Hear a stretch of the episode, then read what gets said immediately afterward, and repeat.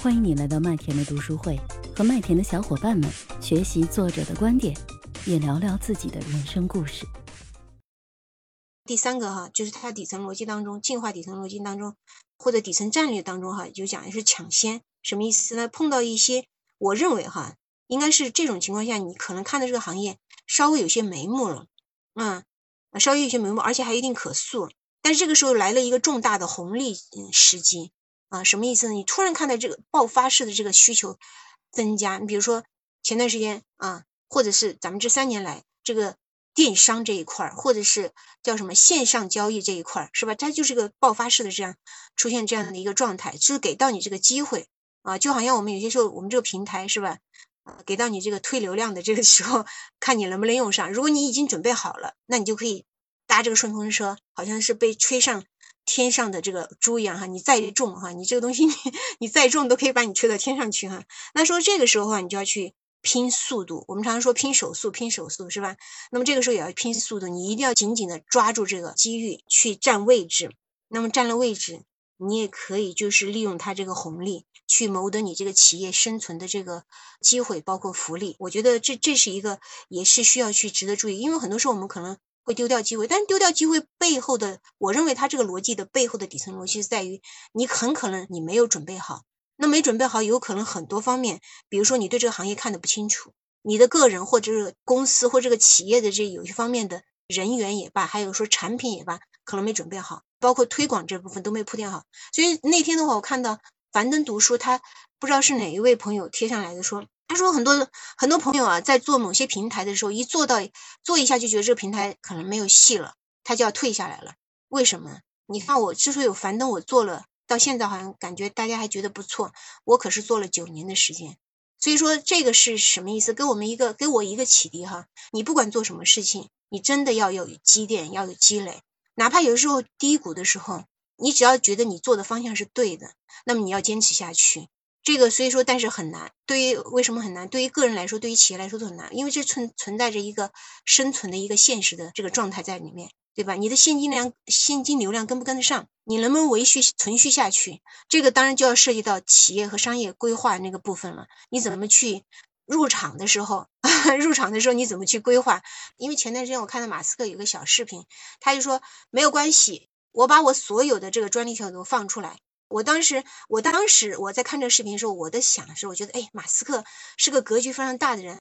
但是今天我读到这个部分的时候，我当时是觉得马斯克他格局大，在于他看到了背后的一些东西在里面，他才有这样的一个格局。当然，我是说，我们不能画大饼似的去格局大，而是真正看到了一些逻辑里面，他是梳理清楚了。那么这一点的话，也跟可能某些场景和环境下。他所遇到的这种宽松的状态有关系啊，包括个人成长啊，包括他的社会环境，可能都有关系哈。接下来那点就讲的协调，就是当行业不可预测但可塑的时候，那么这个时候要怎么做呢？其实他这地方就拿马斯克做了一个非常好的一个案例，讲到这个部分。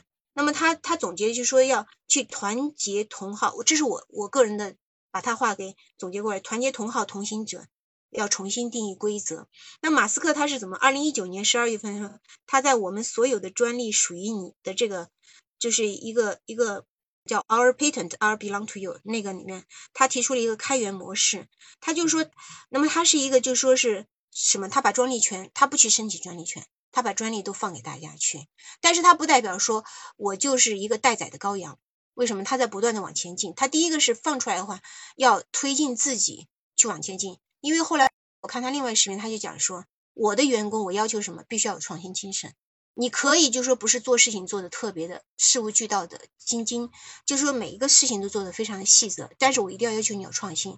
我可以给你机会试错，给你机会去创新。但是如果有一段时间你老是你的创新不到点子上，或者是有问题的话，我是还是要把你 fire 掉的那个意思，就是说明他还是会有这商业运作当中的一些规则在里面，他不会说我给你无限制的。那同样的话，在这个专利的放开这个部分，他也不是说我就只是做慈善的，他实际上是什么？他实际上我认为他是站在一个高的一个维度上面去看这个问题，他看的是我我要应对的不是跟我同行的这些人，我应对的是。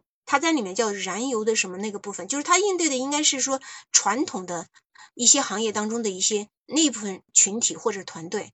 实际上，它是要团结它一切它内在这个行业里面的一切的有生力量，它打破的是行业类的壁垒，可是它是要解决行业之间的这个壁垒，它是要去解决这个行业，它不是说它没有针对的部分。